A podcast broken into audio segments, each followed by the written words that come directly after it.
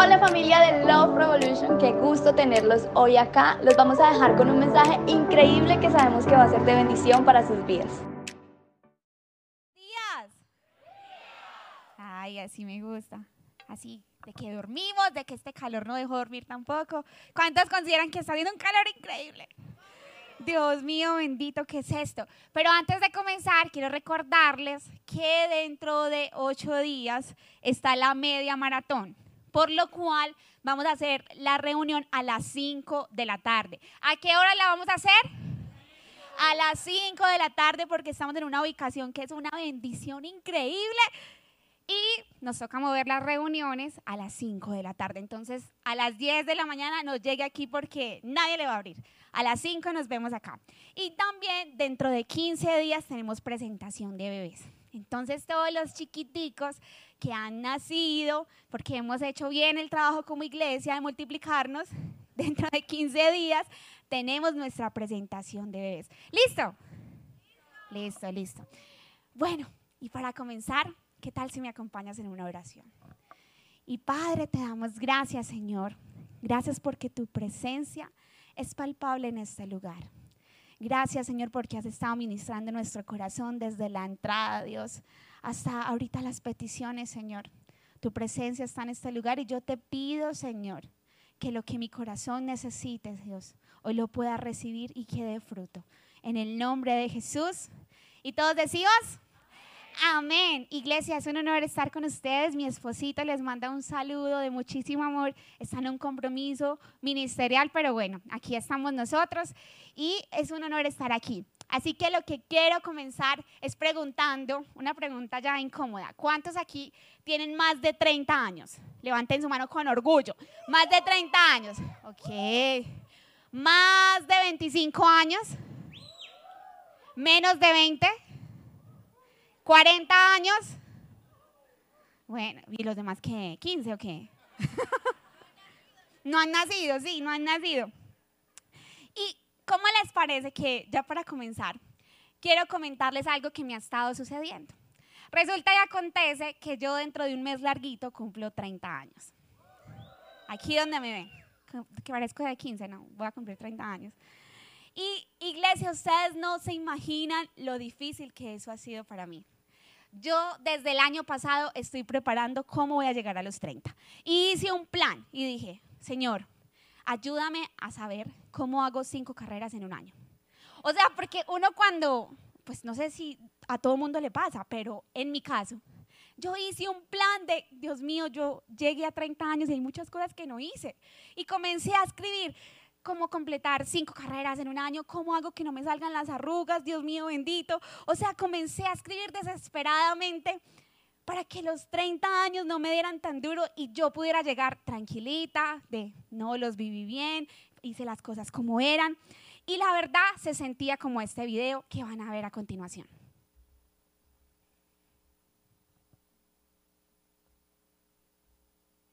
momentos más críticos de nuestras vidas. Ese cuando alguien nos dice... ¿Qué va a llevar, señora?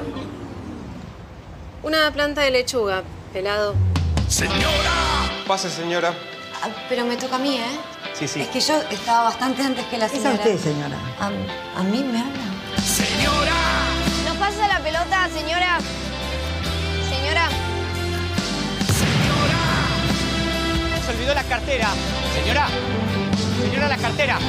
Señora, se está dejando la cartera. Iglesia, así me he sentido. O sea, cualquier cosa, señora, señora, señora. O sea, las que salen corriendo, no, señora, su abuela. Yo no doy ninguna señora. Pero ha sido así, ha sido un poco difícil como esa transición de 30 años. Y, y tanto que estaba en cita odontológica y he tenido acosado a mi odontóloga y todos los meses le pregunto, ¿cuándo me los quita? Es que a los 30 no quiero llegar con brackets. ¿Cuánto? ¿Cuánto? Y ella es como, ya. O sea, si ese diente está montado, así, así te dejo porque estás muy cansona. Y yo, la última cita odontológica que tuve, yo salí con una pena, iglesia. Yo como, Dios mío, yo estoy acosando aquí la odontóloga. Estoy acosando. Y yo le prácticamente le decía a ella, póngame cauchos, póngame, así me duela, pero que esos dientes se me cuadren, pero yo a noviembre no llego con brackets porque voy a cumplir 30 años. Entonces, me sentí así, literal, como este video. yo quería tener todo bajo control. O sea, Señor, llegan mis 30, quiero tener todo bajo control. Tener las cinco carreras, que no me arrugue pero nadita acá, que los dientes estén ya organizaditos. Muchas cosas que estaba soñando tener antes de y quería tener todo bajo control. Y es que la verdad estamos iniciando trimestre, el último trimestre del año, como se ha pasado volando este año. Este es un comentario de señora. Pero ¿no les parece increíble este año cómo se acabó desde octubre, se siente que viene diciembre? Y es por eso que esta enseñanza se llama suelta el control. ¿Cómo se llama? Suelta el control. Y quiero que vayas conmigo a Isaías 55, 9 y dice de la siguiente manera. Dios dijo, yo no pienso como ustedes piensan, ni actúo como ustedes actúan. Mis pensamientos y mis acciones están muy por encima de lo que ustedes piensan y hacen. Están más altos que los cielos. Les juro que así es. Qué especial es este versículo. ¿Cuántos de nosotros queremos tener el control? Y somos, ¿qué hago? Me muevo para aquí, me muevo para allá. Y a veces nos estresamos tanto. Estaba leyendo un estudio de que todas las personas queremos tener el control y dice el estudio, un 10% es lo que sucede en nuestra vida y un 90% es cómo respondemos a ese 10. ¿No les parece increíble? Solo un 10% es lo que sucede, pero un 90% es cómo respondemos. Y el Señor nos dice acá, yo no pienso como ustedes piensan, yo no actúo como ustedes actúen. Mis pensamientos son mucho más altos que los de ustedes. Les juro que así es. Me encanta esta afirmación. Y por eso es que lo primero que yo te quiero regalar es, suelto el control para crecer. Suelto el control para crecer. Y quiero comentarte que el pueblo de Israel era una bendición. Pero este pueblo fue liberado porque el Señor le hizo un llamado a Moisés para liberar el pueblo. Entonces, este pueblo necesitaba de verdad ser libre porque estaba oprimido en Egipto. El problema del pueblo no era que tenía que trabajar.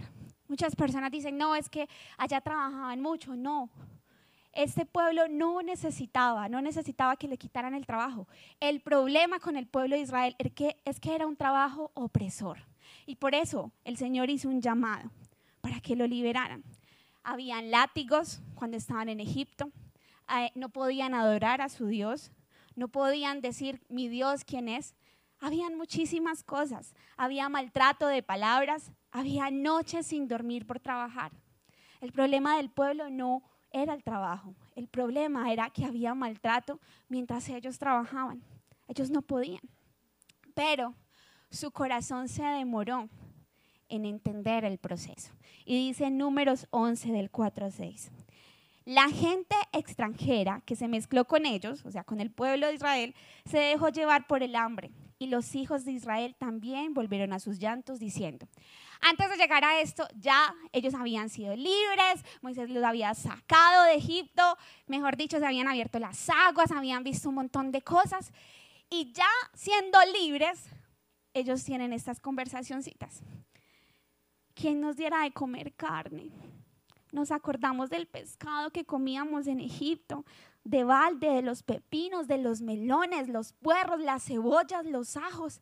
Ahora nuestra alma se seca, pues nada sino este maná ven nuestros ojos. Qué desagradecidos el Señor había liberado a este pueblo, había abierto aguas, había hecho cosas que eran imposibles humanamente. El Señor lo había hecho. Pero llega este pueblo tan hermoso y dice, ay, o sea, el maltratico estaba como chévere porque había carne, había melones, había puerros, había un montón de cosas. No, y ahora tenemos este maná todos los días, qué pereza. O sea, el pueblo de Israel estaba haciendo así. Y sabes, eso me, me recuerda a ciertas situaciones y esas situaciones son como, ay, él me pega, pero es tan buen papá. O sea, como que el Señor te saca todo el tiempo y te dice, bueno, valórate, o sea, tú no mereces ese maltrato, pero él es buen papá. como, ay, Dios mío, ¿y ahora qué? ¿Dónde la meto? Es como, ay, no, me es infiel, pero nadie me va a amar como ella me ama. de control y... Porque a veces no queremos soltar el control para crecer. No queremos soltarlo. Porque tenemos un corazón de esclavo. El pueblo de Israel, aunque fue libre, seguía teniendo un corazón de esclavo. ¿Qué cosas te hacen seguir teniendo un corazón de esclavo? ¿Qué cosas? Sabes, Dios quería quitarles para sanar el corazón de esclavo. Y aunque duela eso, es crecer. A veces Dios te va a quitar cosas y tú vas a decir, pero es que me ha dolido un montón. Pero a veces sabemos que si no nos lo quita Dios, nos vamos a hacer muchísimo daño. A veces nos encariñamos tanto con lo que nos hace daño que no estamos viendo que no estamos creciendo para ninguna parte. Si tus sueños se estancan, si, si no tienes visión para más adelante, es porque tienes un corazón de esclavo. Hay algo que está ocupando el lugar de Dios y no te está permitiendo ver tu libertad. El Señor había sacado a este pueblo, lo había llevado a comer maná del cielo, propia comida hecha por el Señor. Y ellos estaban encariñados con lo que tenían en Egipto. No les, se les olvidó los látigos, se les olvidó que no podían adorar a Dios, se les olvidó que tenían sus manos maltratadas, se les olvidó solo por la carne. Y más adelante, no tengo ese versículo acá, pero si leemos, el Señor les da carne hasta vomitar. Dice, yo les voy a dar carne hasta vomitar, porque no sé cómo tenerlos contentos. Y a veces somos así. Ellos estaban tan abrumados que habían perdido el sentido de la libertad. Y muchas veces, iglesia, confundimos la palabra amor con maltrato. Y a veces nos acomodamos con migajas que recibimos. Decimos, no, pero es que hay un poquito, es que me ama y es como, no, o sea, eres segundo, tercero, pero no eres primero. Pero tenemos tan mal interpretado la palabra amor que nos acomodamos con migajas. ¿Quieres crecer? Suelta este control. Suelta el control. Esto no es una prédica para alguien que diga, ay, hoy no voy a trabajar porque le cedí el control a Dios hoy no pago el arriendo, aquí tengo la platica, como es, aquí la tengo. Pero como yo le di el control a Dios, pues el Señor me lo paga. No, eso no es para ellos. Ahora no me va a salir así, ay, no es que en la Revolution dijeron y nadie paga el arriendo, todo el mundo sin trabajar. No, no, no. Esta es una prédica para aquellos que le han quitado ese control a Dios y han querido solucionar las cosas como se les ha placido y se han herido tanto y se han lastimado tanto. Suelta el control si tú quieres crecer. Suéltalo. Suéltalo. Tu dolor no va a cambiar una vida, una persona, ni un entorno. Hay muchas personas que dicen, ay, es que es tan mal geniado y yo también me da mal genio. Y como es mal geniado, pues yo hago lo imposible para que esté tranquilo. Y a veces queremos tener esa justicia por nuestras manos, pero mira, por mucho que hagas, por mucho que te muevas, hay situaciones que no van a cambiar las personas. Pero tú sí puedes cambiar cómo ves las personas. Tú sí puedes ver y puedes cambiar cómo ves esa situación. Dice C.S. Lewis, apunta al cielo y tendrás la tierra por añadidura. Apunta a la tierra y no tendrás ninguna de las dos. Wow. Ay, ay, ay, amén. Ay, ay, ay. Apunta al cielo y tendrás la tierra por añadidura. Apunta a la tierra y no tendrá ninguna de las dos. ¿Sabes? Noé apuntó al cielo. Hizo una barca, así todo estuviera seco. Así ni siquiera él hubiera visto que, que iba a llover. Él le creyó a Dios y hizo una barca. Y sabes, iglesia, a veces el Señor te va a pedir que construyas una barca aun cuando ni siquiera percibes la lluvia. Y cuando el Señor te pida que construyas eso, hazlo, porque va a extenderte. Yo creo que Noé nunca se imaginó que construyera una barca, como así, Señor, que recoger una pareja de cada especie, pero es que yo no veo nada aquí, o sea, todo está seco. Él solo le creyó. Y le creyó porque sabía que el Señor iba a extender. A ver, en el nombre de Jesús. a veces no vas a percibir lluvia, Pero el Señor te va a decir, construye la barca, porque es que yo sé lo que te estoy diciendo. Mis pensamientos no son tus pensamientos, construye esa barca. ¿Y qué pasó después? Mandó un diluvio y las personas que veían a Noé construyendo barca no le creían y se reían de él. Pero si el Señor te dice algo, hazlo. Hazlo porque cuando sueltas ese control, creces, iglesia. Suelta el control para crecer. Hay temporadas que son abono para ti. Pero cuando te arranque de un lugar, cuando te arranque de un, un círculo de amistad, entiende el mensaje del Señor. Te estoy arrancando porque ahí no me vas a crecer. Necesito llevarte a una tierra donde crezcas. Y sí que duele. Duele mucho. Duele demasiado. Pero más adelante, como siempre lo dice mi esposo, a veces el Señor te quitó personas porque escuchó conversaciones que tú no habías escuchado. Suelta para crecer. Lo segundo, suelto el control para sanar. Y quiero hablarte de Naaman. Naaman era el jefe del ejército del rey de Siria. Naaman era supremamente reconocido, pero la palabra dice que tenía un pero. Y ese pero es que tenía lepra. Era muy reconocido. Y a veces en la iglesia, ay no, ese, esa persona es genial. O sea, se sabe la Biblia ahora, pero llega tarde a todas partes. Eh, súper, súper noble, se comunica súper bien, pero a veces, no, a veces lo deja uno mal, ni siquiera va a las reuniones, no va a las tribus. O sea, hay cosas que te destacan súper bien, como a Naaman, que era el mejor, el mejor del ejército. Pero la Biblia dice, era leproso. Y dice la palabra en Segunda de Reyes 5, del 10 al 12. Pero Eliseo envió un mensajero a que le dijera, ve siete veces en el río Jordán y tu cuerpo quedará limpio de la lepra.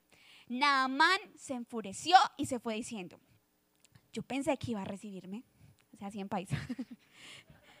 yo pensé que iba a salir a recibirme y que de pie iba a invocar al Señor su Dios.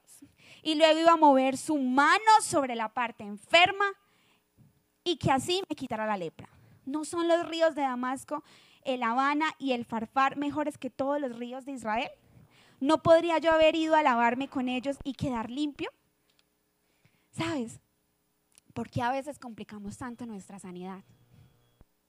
O sea, llega Eliseo y le dice, sí, ve y te, te metes en el río y ya, eso es lo que va a pasar. Y él, no, ¿cómo así? Yo pensé que iba a llegar, hola queridísimo Naaman, vengo yo, Eliseo, y vengo de parte del Señor.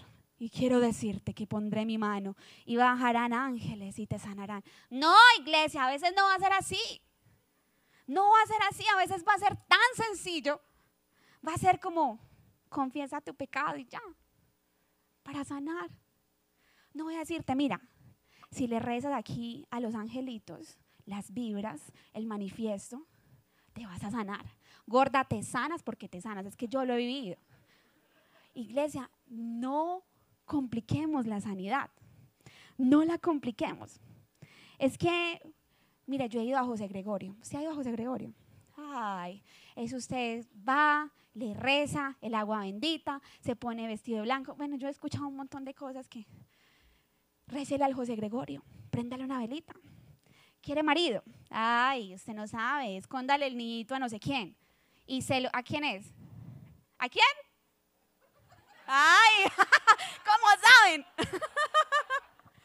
no, hay cosas tan fáciles, hay cosas tan fáciles. La sanidad no tiene que ser complicada, no tienen que venir, mira ángeles y decirte, he aquí el siervo de Jehová. Aquí se abren los cielos y el Señor te dice, tienes que meterte siete veces. No, iglesia. A veces es sencillo. La sanidad a veces es sencillo. A veces simplemente es una confesión. Es una confesión, mira, tengo que sacar esto. La embarré, hice mal, soy humano, pero tengo que sacarlo. Está bien. Todos somos humanos, todos somos de carne. Aquí no hay una persona que no se haya equivocado. Pero a veces la sanidad es simplemente una confesión. O simplemente la sanidad es decir, no, no voy y punto. No, no entro aquí. O sí, doy esta oportunidad. La sanidad.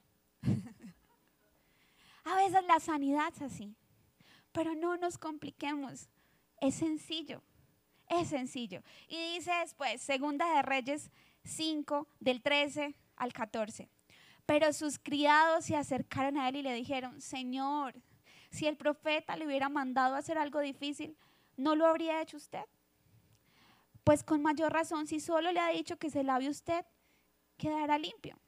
Naamán fue y se sumergió siete veces en el Jordán, según se lo había ordenado el profeta, y su carne se volvió como la de un jovencito y quedó limpio. No compliquemos la sanidad, soltemos el control para sanar. Son, suelta ese control. A veces alargamos mucho, muchos procesos y lastiman tanto. Y a veces Dios es como, perdona. Sí, Señor, yo todos los días perdono, pero no se va. Cuantas veces tengas que hacerlo, hazlo. Cambia tu 90% de cómo respondes a las cosas. Cámbialo y suelta el control para sanar. Suéltalo. Dice, sanar traduce en obedecer. Y el medicamento no es complejo, lo complejo es que nosotros no tomemos ese medicamento. A veces no es el medicamento, Ay, Señor, es que eres tú, ¿por qué no me quitas esto? Es que me duele. A veces no es el Señor, eres tú.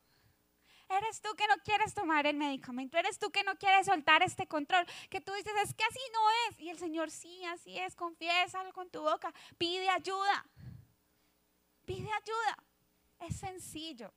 No compliquemos esa sanidad. Éxodo 23, 25 dice, sirve solamente al Señor tu Dios. Si lo haces, yo te bendeciré con alimento, agua y te protegeré de enfermedades. Dice Proverbios 4, 20, 22, Hijo mío, presta atención a lo que te digo, escucha atentamente mis palabras, no las pierdas de vista, déjalas llegar hasta lo profundo de tu corazón, pues traen vida a quienes las encuentran y dan salud a todo el cuerpo. La sanidad está al lado de la cruz, iglesia. Ahí está la sanidad. ¿Por qué te empeñas en huir? ¿Por qué te empeñas en hacer las cosas sin Dios?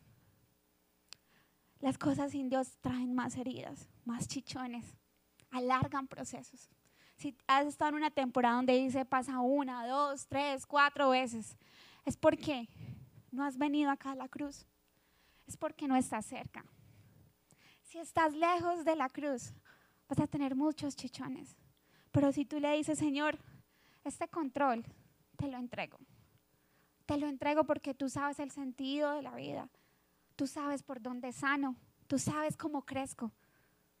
Lleva tu control al Señor. Lleva tu control al Señor. Y tercero, suelto el control para morir a mí mismo. Saben, iglesia, antes de que mi abuela muriera, mi abuelita me cuidó muchísimo. Ella tenía demencia senil y Alzheimer. Y nosotros nos fuimos dos años o año y medio para Medellín a ayudar a mi mamá a cuidar a mi abuela. Pero la noche en que ella comenzó a agonizar, todo el mundo se había ido de viaje, mi esposo se había ido de viaje, mis tíos se habían ido de viaje y estábamos mi mamá y yo solas. Y ella comenzó como a las 3 de la mañana a agonizar y a toser. Y simplemente mi mamá y yo teníamos mi abuela, mi abuela no se moviera como un vegetal. Teníamos mi abuela y, y, gritábamos las dos, Señor, ¿qué hacemos? O sea, como cuando uno entra en shock, Señor, ¿qué hacemos? ¿Qué hacemos? Y ¿cómo les parece que el televisor se prendió en Enlace TV? y un pastor estaba diciendo, Dios tiene el control. Y fue como, Dios tiene el control y como que empezamos a reaccionar bien. Y llamamos, llamamos a urgencias y cuando llamamos a urgencias por que fuera una ambulancia, nos contestó el médico de cabecera de ella. Dijo, Margarita, Margarita está, ay no, y nos dijo qué teníamos que hacer. Y la verdad, iglesia, soltarla no fue fácil. Nosotros orábamos, Señor, tú puedes hacer un milagro, pero también sabemos que ella ya está muy abuelita y que tal vez tú te la quieras llevar a, graduarte con ella. Entonces cuando llegó la ambulancia, nosotros entendimos que ya se estaba cerrando un ciclo. Y que quien debía morir a tenerla ya cerca éramos nosotros, para entregarla a la presencia de Dios, porque se estaba graduando. Y muchas veces, iglesia, no tiene que ser alguien que se fue, un familiar o alguien cercano, pero muchas veces tenemos que morir a nosotros mismos y entregar situaciones que tú hace rato estás así con Dios. No, no lo suelto, no lo suelto. Pero a veces el Señor dice, dámelo, dámelo porque te estás haciendo daño. Dámelo porque yo sé qué hacer con Él. Y tenemos que morir a nosotros mismos y decir, Señor, toma el control, porque yo me estoy lastimando. Esto me va a doler, iglesia. A veces duele. Duele entregarle el control al Señor. Porque es lo desconocido, porque no queremos que nos quite cosas, porque nos aferramos a lugares, a personas, nos aferramos a hijos, a hijas, a mamá, a papá, nos aferramos, nos aferramos a una casa, a un apartamento, un negocio que no fue, nos aferramos y duele cuando el Señor dice, te estás haciendo daño, entrégamelo. Pero hay que hacerlo, hay que hacerlo. Cuando tú sueltas el control y mueres a ti mismo, Dios no te va a dejar solo. En esa situación tan difícil con mi abuela, Dios no nos dejó solas. Incluso nos dijo que teníamos que hacer. Y Dios no te va a dejar solo cuando entregues eso. Pronto preguntas, pero ¿me voy a quedar solo? He metido tanto de mí en esto. Pero el Señor te dice, entrégalo, suéltalo, muere a ti mismo. Va a ser difícil, pero te está haciendo daño. Muere a ti mismo. Y iglesia, creo que es tiempo de entregarle esto al Señor. Y es tiempo de que dejemos que Él haga en nuestra vida. Así que ahí donde estás, yo quiero que te pongas sobre tus pies.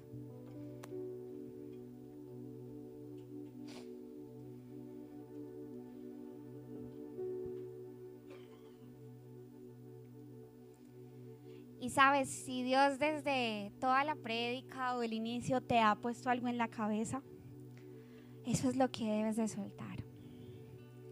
Hay ídolos que están tomando el lugar de Dios y nos está haciendo mucho daño. Y yo no lo tengo como un ídolo, sí. Están tomando el lugar de Dios y hay que entregarlos. Hay que decirle, Señor, perdóname, yo te bajé del lugar donde te perteneces, donde tú perteneces y te lo entrego. Te entrego ese ídolo. Vuelve a mí. Vuelve a ser mi primer lugar. Que mis ojos solo tengan ojos para ti, Señor. Y no quiero lastimarme más. No quiero. Así que ahí donde estás, quiero que cierres tus ojitos. Y Señor, yo te pido, papá, que quites, Dios, todo ídolo que a nosotros nos ha costado entregar, Señor. Yo te pido, Espíritu Santo, que tomes ese control, Dios. Hoy te lo entregamos, Señor. Tal vez no es fácil, tal vez esto es confrontador, Dios, porque tal vez hemos vivido toda la vida con eso. Pero, Señor, hoy te entregamos ese control. Y yo te pido, Espíritu Santo, que quites toda ansiedad que ese ídolo ha traído. Que quites toda depresión que ese ídolo ha traído. Porque han sido mentiras. Hemos confundido que esto es amor, que esto me hace bien. Pero Señor, tú nos estás diciendo hoy que lo entreguemos, que lo crucifiquemos, que lo llevemos a la cruz. Y papá, no sabemos cómo, pero desde ya con mis palabras, hoy te entrego ese control. Hoy muero a mí mismo. Hoy sacrifico mi carne, Dios. Y yo hoy te doy el primer lugar. Siéntate en el trono de mi mente y mi corazón, Señor. Siéntate, papá. Ese es tu lugar. Te pertenece. Te pertenece, Señor. Te pertenece, Señor. Ese lugar te pertenece. Perdónanos, Dios si te hemos quitado, Dios. Perdónanos si hemos adoptado cosas que no te pertenecen a ti. Y así hemos vivido y hemos caminado. Yo te pido, papá, yo te pido, Espíritu Santo, que te muevas, Señor. Muévete. Porque así como nosotros estamos muriendo a nosotros mismos para que tú tomes ese lugar, tú enviaste a tu único Hijo para que todo en el que crea en Él no se pierda, sino que haya salvación. Señor, la muerte de tu Hijo extendió el reino de los cielos y nos alcanzó a nosotros. Y hoy, Señor, te adoramos, te adoramos, te adoramos. Y ahí donde estás, de tu tiempo con Dios, que no te importe las personas de alrededor, de atrás, de adelante.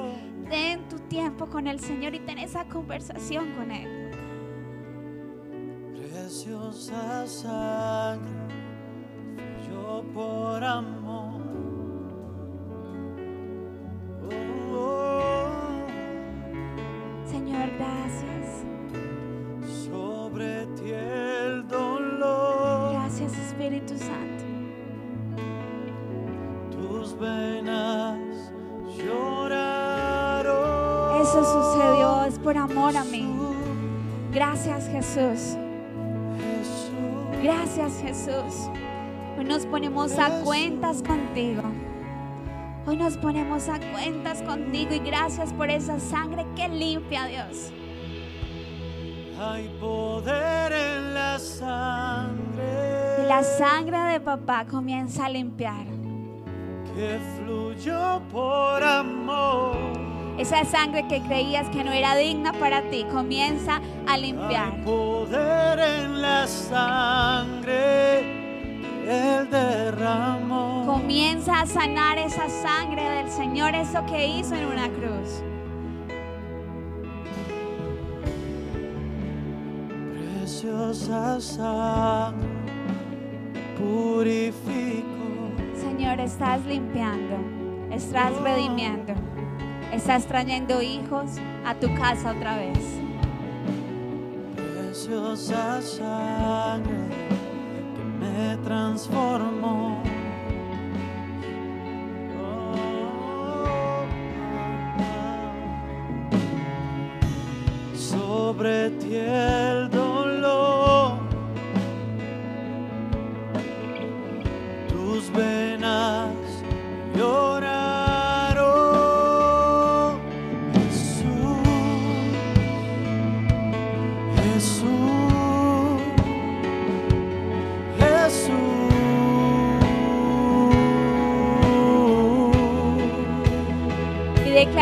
declara esto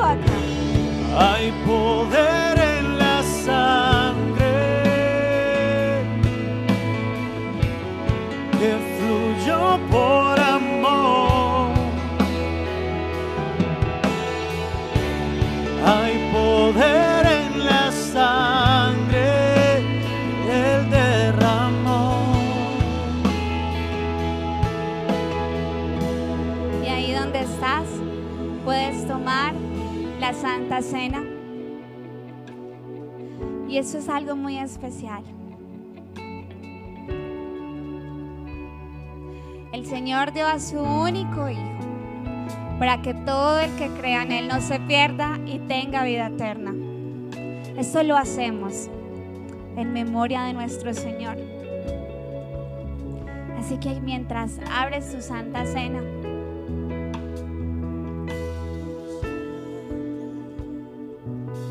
Qué lindo el mes de esta manera, iglesia. Recordando que Él va a volver por nosotros y que este sacrificio tenía nuestro nombre, tenía nuestro nombre. Así que ahí donde estás, Señor, te damos gracias por el privilegio, papá, que nos das de sentarnos a la mesa contigo. Gracias, Señor, porque has confrontado nuestro corazón por amor a nosotros. Porque sanar duele, Dios. Pero es terminar, Señor, mirándote a los ojos, entregarte cada cosa que nos aferramos y decir, Señor, gracias. Gracias porque tú si sabes cuánto valgo, tú lo haces por algo, Dios. Y hoy nos sentamos a la mesa con nuestro Señor. Y dice la palabra que esto lo hagamos en memoria de Él hasta que Él vuelva. Y Señor, esto lo hacemos en memoria tuya. Así que ahí donde estás puedes tomar tu pan que representa el cuerpo de nuestro Señor. Y ahí con tus ojitos cerrados, ¿qué tal si le das las mejores palabras de adoración? Gracias Jesús. Gracias Jesús. Gracias Señor. Y ahí puedes tomar tu zumo de uva que representa su sangre. Sangre que limpió. Sangre que grita amor. Gracias papá.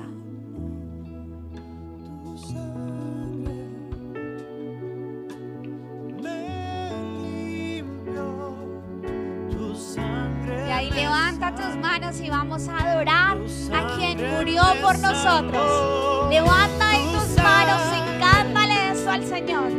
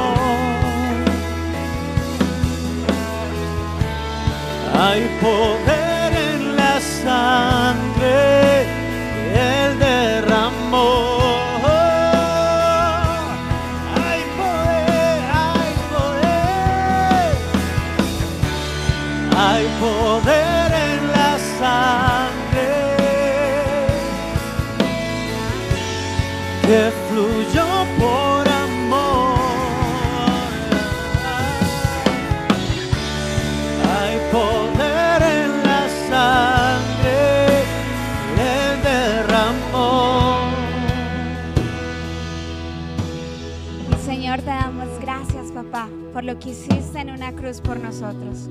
Gracias, Señor, porque sabemos que vas a volver por tu iglesia. Y papá, mientras eso sucede, te vamos a adorar, vamos a estar cerquita a ti, te vamos a dar el control cuantas veces haya que dártelo, Dios. Pero no podemos resistir vivir lejos de tu presencia y te damos gracias y tu iglesia te da el mejor aplauso que puedas darle a su papá en el nombre de Jesús. Señor, este aplauso para ti. Este aplauso es para ti, mi Señor. Eres grandioso, eres majestuoso, papá. Este aplauso es para ti, Señor. Te damos gracias, papá. Te damos gracias, Señor.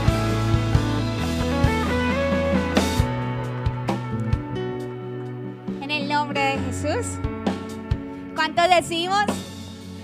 No, pero de un amén más grande de lo que acabó de suceder en el nombre de Jesús. Amén. Aplauso, papá. Familia, gracias por quedarte hasta el final del mensaje. Esperamos que haya llegado a tu corazón y que sobre todo haya traído palabra fresca para tu vida. Nos vemos a la próxima. Dios te bendiga.